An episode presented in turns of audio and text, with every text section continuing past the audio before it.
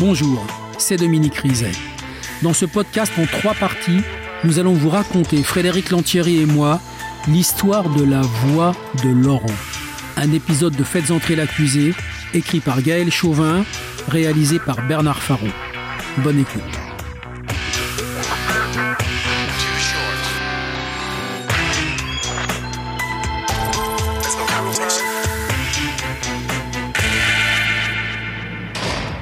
Sébastien da Soledad.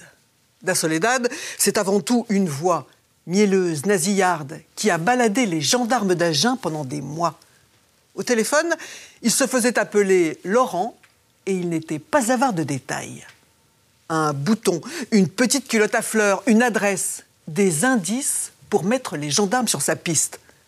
Celle d'un violeur qui a terrorisé une région et s'en est pris à cinq femmes de 12 à 60 ans. À ce jeu du chat et de la souris, Laurent a perdu. Quand il a été arrêté, la terreur d'Agen n'était plus qu'un freluquet qui baissait la tête.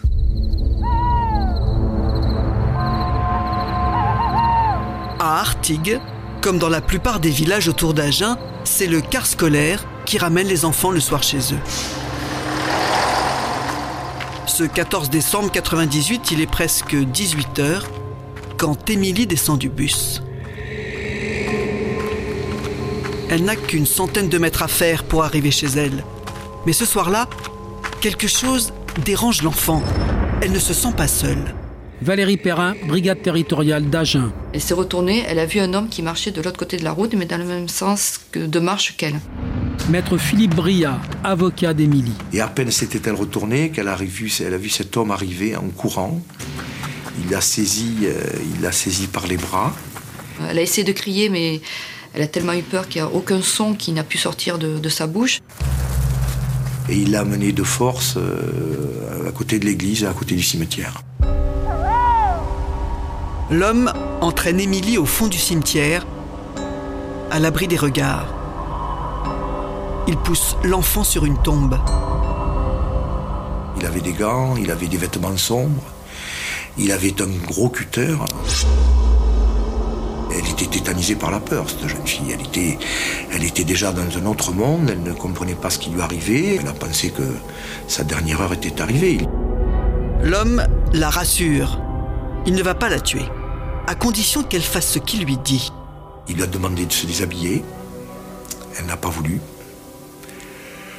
Il l'a fait, il l'a contrainte et à peine l'avait-il déshabillée, et il l'a violée sur, sur la pierre tombale. Émilie a 12 ans. Quand son calvaire prend fin, son agresseur la menace. C'est là qu'il a commencé à, à, agir, on va dire, au niveau psychologique, à parler de son petit frère, de sa petite sœur, qui les connaissait, qui savait où elle habitait. En lui disant bien qu'il était hors de question qu'elle porte plainte et qu'elle dise quoi que ce soit à qui que ce soit, parce qu'il la retrouverait, il savait où habitait sa famille et il réglerait le compte à tout le monde. À peine l'a-t-il lâché qu'Émilie rentre chez elle en courant et elle raconte tout. À ses parents d'abord, puis aux gendarmes d'Agen avec un sang-froid impressionnant. Elle n'était pas du tout effondrée, elle était au contraire euh, calme, comme si elle racontait quelque chose qui s'était pas passé, on va dire, dans un, euh, dans un passé proche, mais au contraire quelque chose qu'elle avait eu le temps d'assimiler déjà. Elle a pu quand même nous donner une description assez précise, dans le sens, elle nous a décrit euh, quelqu'un de pas très grand, les cheveux qui lui cachaient les oreilles, qu'il avait une très mauvaise dentition, qu'il n'avait pas d'odeur particulière. Des cheveux bruns, des yeux marrons, une quarantaine d'années, Émilie donne assez de détails pour établir un portrait robot.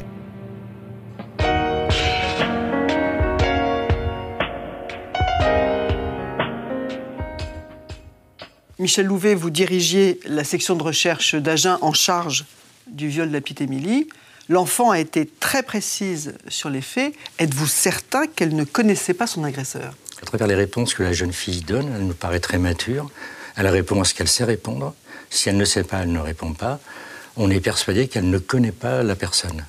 Et ce qui nous renforce encore dans cette idée, c'est que si l'intéressé avait été sûr d'être reconnu, je ne sais pas s'il aurait laissé partir la jeune fille ou il aurait mis une cagoule. Et il a prémédité son coup Il a fait des repérages. Il a repéré, il est passé plusieurs fois devant, elle l'avait vu à deux ou trois reprises, elle lui avait dit bonjour parce que c'est quelqu'un de très poli. Euh, mais. euh, Elle l'a vu rôder dans le coin. Elle l'a vu passer sur la route devant chez elle, tout simplement. À plusieurs reprises Euh, à ma- connaissance, à trois reprises, oui. Mais sans plus, quoi. Il n'y avait pas de conversation d'engagé avec lui, quoi. Et puis il a parlé de son frère, de sa sœur, de ses parents. Oui, ce qui veut dire qu'il l'avait observé peut-être depuis plusieurs mois ou plusieurs semaines. hein. Elle a vu son visage. Est-ce qu'elle vous donne d'autres renseignements plus particuliers? Oui, il a un cutter, il a des gants de jardinier, il a un jean, il a un blouson de survêtement. Elle, elle est assez précise dans la description. Elle est assez précise, ce qui est, ce qui est remarquable pour une enfant de 12 ans. Vous retrouvez des traces ADN Oui, sur la scène de crime? on retrouve des traces ADN sur la- le sous-vêtement de la jeune fille, c'est du liquide séminal simplement. Donc ça, ça va nous donner un ADN, mais l'ADN ne va pas nous donner de nom, puisque à cette époque, bah, la- l'ADN démarrait, il n'y avait pas encore le fichier national des empreintes génétiques, il n'y avait pas non plus le fichier des délinquants sexuels. Donc cet ADN ne donne pas de nom, donc on va partir tous azimuts, par l'enquête traditionnelle, on va commencer par faire un environnement très proche, et on étend petit à petit notre enquête de proximité, toujours en ne négligeant pas que ça peut être quelqu'un de passage. À Artigues, les voisins d'Émilie sont bouleversés. Ils racontent qu'ils ont vu un homme rôder près du cimetière, mais ils ne savent pas qui c'est.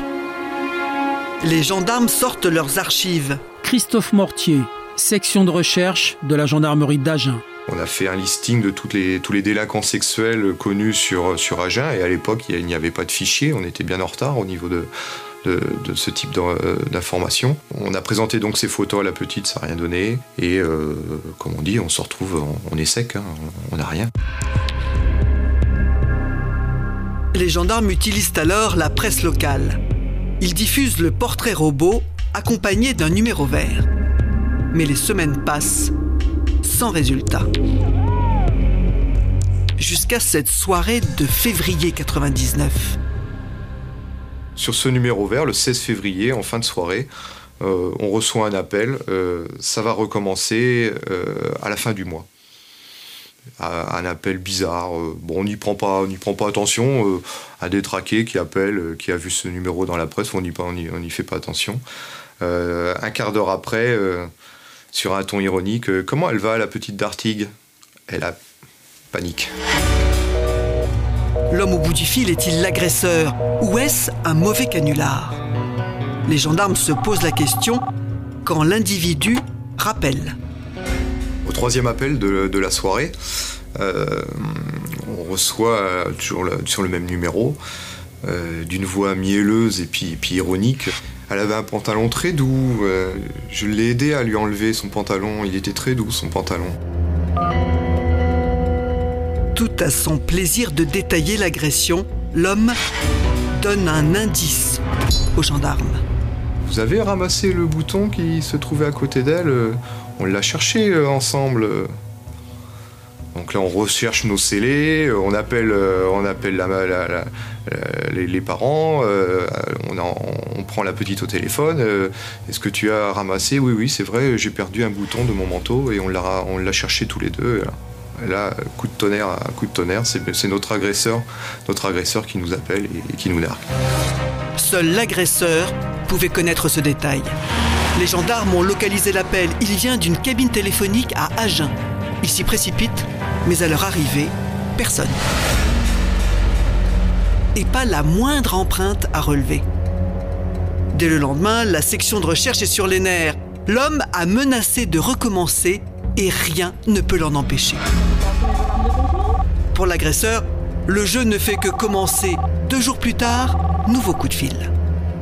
Cette fois, c'est André qui prend l'appel. André, brigade de recherche d'Agen. Il est, il est très calme, très posé. Euh, il a une voix un peu nasillarde, avec un fort accent du, du midi.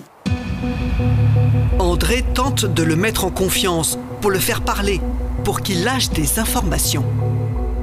Je lui propose donc d'échanger nos prénoms. Et euh, franchement, je ne m'attendais pas à ce qu'il à ce qu'il me, donne un, nom ou un prénom. hein. Donc euh, j'y allais, vraiment, c'était un coup de bluff. Quoi. Et donc là, euh, il me dit, ben, moi, je, je m'appelle Laurent. Entre Laurent et André, le lien est établi. le gendarme sera désormais son principal interlocuteur. Un dispositif de traque se met en place. Richard Bonnefoy, section de recherche de la gendarmerie d'Agen. André est en contact euh, avec lui. On avait une autre personne à côté qui, elle, euh, essayait de localiser la cabine téléphonique dès les premières euh, secondes de l'appel. Et on avait des systèmes de surveillance qui intégraient entre 20 et 35 enquêteurs en civil sur le terrain. On avait quadrillé la ville d'Agen. Sur une carte de la ville, les gendarmes ont repéré toutes les cabines téléphoniques. Sur le terrain, dans des voitures banalisées, des hommes en civil enchaînent les planques. Donc on fait un repérage visuel des cabines et on se met en poste. Donc euh, bah, le travail de flic, hein. donc, euh, dans les voitures, euh, sous, l'eau, au bout de 10 minutes de la buée dans les véhicules, on n'y voit plus rien, griller les cigarettes et puis, et puis on attend et on attend, on attend, et on attend que notre collègue nous appelle, en espérant qu'il appelle. Les gendarmes planquent tous les soirs pas une cabine d'agent n'est laissée sans surveillance. Mais l'homme fait le mort. Son silence dure depuis deux mois, quand le 16 avril, il appelle à nouveau. Cette fois, les gendarmes sont prêts. Ils enregistrent son coup de téléphone. Oui, gendarmerie, je vous écoute. Bonsoir. Bonsoir. Quand est-ce que André prend son service? Ah, vous pourrez le contacter demain matin. Oh. Vous êtes qui, monsieur? Ah, Vous savez très bien qui je suis. Il jubilait parce qu'il sentait bien que c'était lui qui, tenait les rênes, qui, menait la danse. Hein. Et, euh, on aurait dit qu'il était en quête de notoriété. Quoi. L'aplomb de Laurent met les nerfs des gendarmes à rude épreuve. Ils vivent désormais au rythme de ses appels de plus en plus régulier.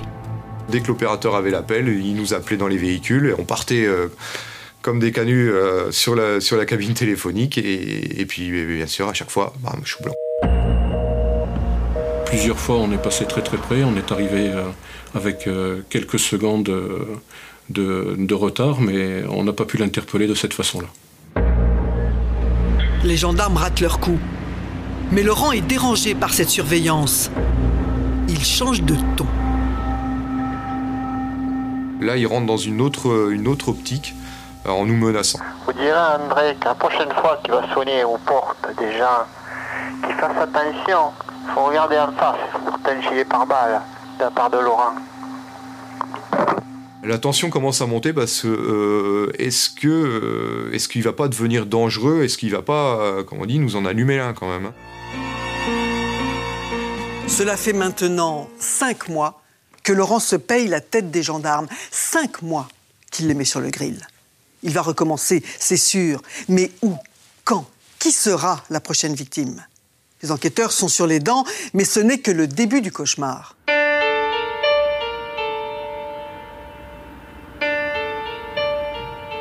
Début, début juin, le 9 juin, on reçoit un autre appel et là, il nous, dit euh, je, vous je vous ai laissé un petit cadeau dans la, dans, la, dans la cabine téléphonique. Vous allez voir, ça va vous intéresser. L'appel provient d'une cabine située à l'extérieur de la ville, dans le village de Saint-Julien. Des gendarmes s'y précipitent et ce qu'ils y trouvent leur fait froid dans le dos. Là, on voit un jogging, euh, jogging d'enfant. Donc tout de suite, on fait la relation, on dit ça y est, il est repassé, il est repassé à l'acte, il a, il a rechopé un gamin. Laurent vient de frapper une nouvelle fois au nez et à la barbe des gendarmes. Et il s'en délecte. Dites donc, à Saint-Julien, vous avez trouvé mon petit cadeau de la part de Laurent? Il vous a plu, hein? Je me demande comment elle l'a fait pour rentrer. Un t-shirt et une petite culotte blanche avec des petites fleurs. Hein? Elle a dû oublier de vous appeler. J'ai le haut ici. Vous avez déjà repéré la cabine, je présume Passez le bonsoir à André. Je peux vous dire que dans la nuit, euh, vous dormez pas. Euh, vous dormez pas très bien, vous avez toujours cette voix dans, votre tête là, c'est assez impressionnant, surtout c'est cette voix très, très nasillarde et ironique, jubilatoire qui, qui, qui, bah, qui se fout de nous complètement, qui se fout de nous. Les jours passent, personne ne porte plainte. Sur le jogging, aucune trace ADN. les gendarmes sont dans l'impasse. Ils vont alors demander l'avis d'un psychiatre pour établir le profil du type qui les nargue. Docteur Fabien Aubat, psychiatre. Il ne faut pas cacher quand même le fait qu'on était tous soumis à une très grande perplexité et un très grand étonnement vis-à-vis de, vis-à-vis de tout ça. Le, jeu avec une petite fille, les, vêtements d'enfant euh, laissés dans une cabine téléphonique pouvait laisser supposer qu'on avait affaire à un véritable pervers structuré, prédateur, nous orientant vers un, profiling, je dirais, de pédophile euh, extrêmement inquiétant. L'homme est difficile à cerner. Ses coups de téléphone révèlent une personnalité aussi sadique que masochiste. Sans doute ce jeu de cache-cache, il avait à la fois une dimension un peu de manipulation, un peu perverse, parce qu'évidemment il y a un jeu qui s'était engagé entre euh, les gendarmes et le voleur en quelque sorte, mais c'était surtout une espèce de dynamique qui visait un peu finalement à se faire prendre. L'homme en question avait amorcé une espèce de dynamique auto-punitive. Dangereux, complexe, ambigu, Laurent déstabilise les gendarmes. Il réalise qu'il a inventé cette histoire de jogging juste pour corser le jeu. Personne ne venant pour déposer plainte à la gendarmerie, on est arrivé à, émettre euh, l'hypothèse qu'il euh, avait fait ça pour euh, jouer avec, avec l'équipe d'enquêteurs chargée du dossier. Lors des appels suivants, Laurent n'évoque même plus l'affaire. Le 11 juin, il aiguille les gendarmes dans une autre direction. Je vais vous donner un petit tuyau. J'ai été témoin un jour d'une scène. Hein. Vous savez Oui. J'ai la réponse affichée à l'ancienne quincaillerie Fabre. La quincaillerie Fabre, l'une des plus anciennes d'Agen.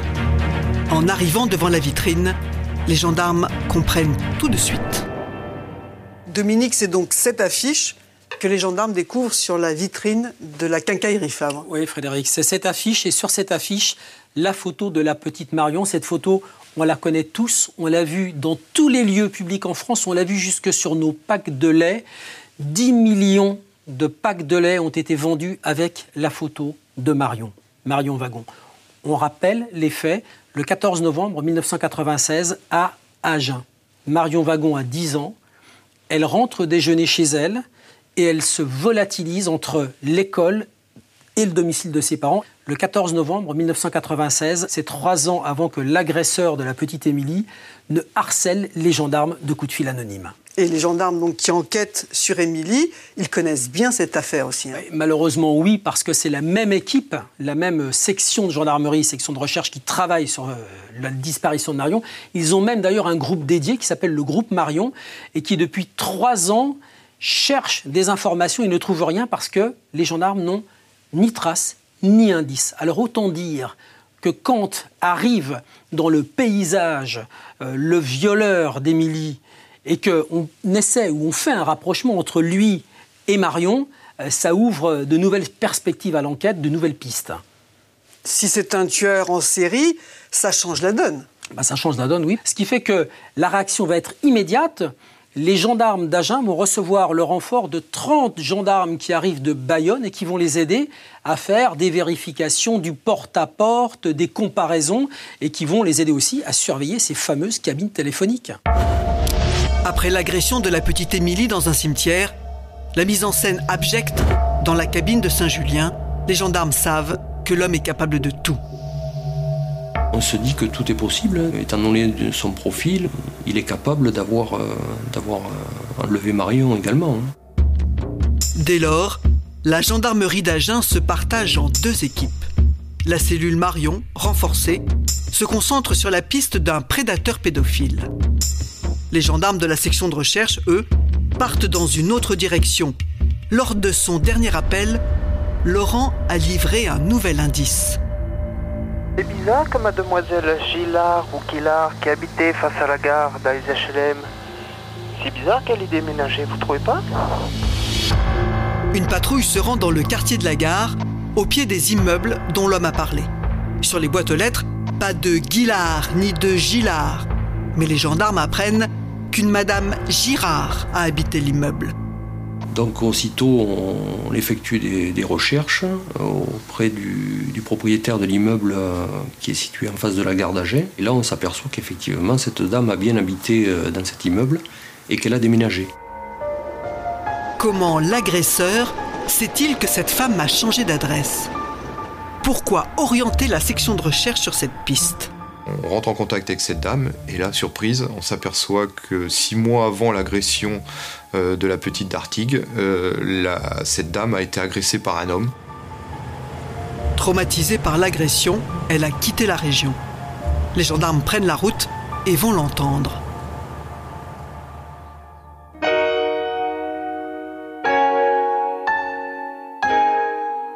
Véronique Girard, dans quelles conditions avez-vous été agressée à Agen en août 98 Bien, une personne a sonné à l'interphone.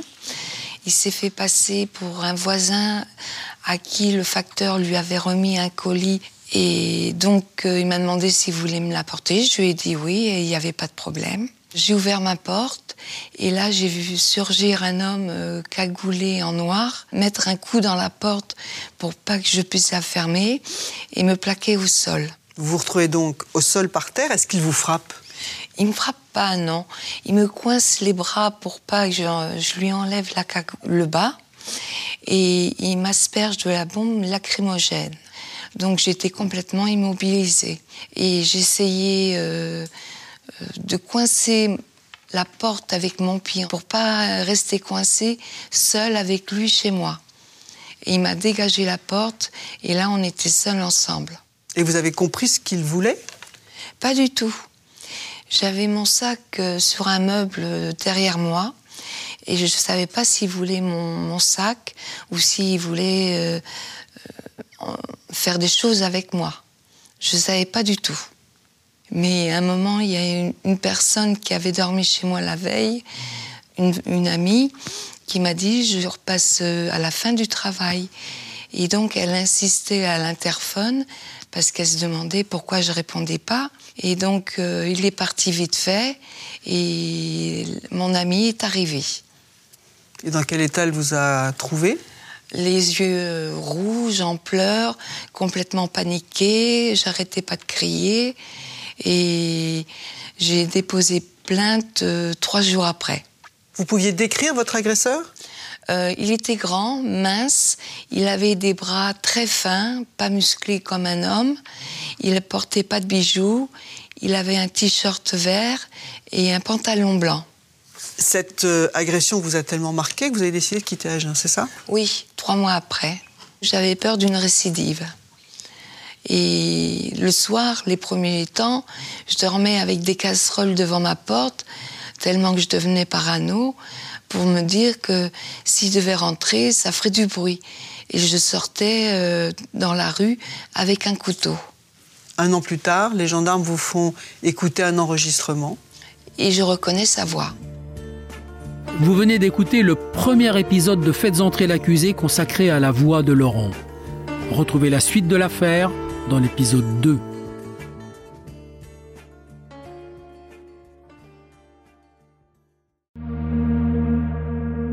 Bonjour, c'est Dominique Rizet. Une poignée de secondes, voilà tout ce qu'il faut pour qu'une vie bascule. Juste une poignée de secondes. Un sursaut, un instant où le destin bifurque dans une direction ou dans l'autre. Sur le coup, je pensais pas qu'il était mort parce que je voyais pas de sang, on voyait rien, quoi, en fait. Sébastien s'est jeté sur son père. L'affaire Grégory, l'affaire Daval, l'affaire Cahuzac, vous les connaissez toutes, ça fait 40 ans que je vous raconte ces destins brisés. Aujourd'hui, dans l'instant où, découvrez les confessions de ceux qui sont au cœur de ces affaires. Ils me racontent et vous racontent ce qu'ils ne pourront jamais oublier. L'instant où un podcast BFM TV raconté par Dominique Rizet.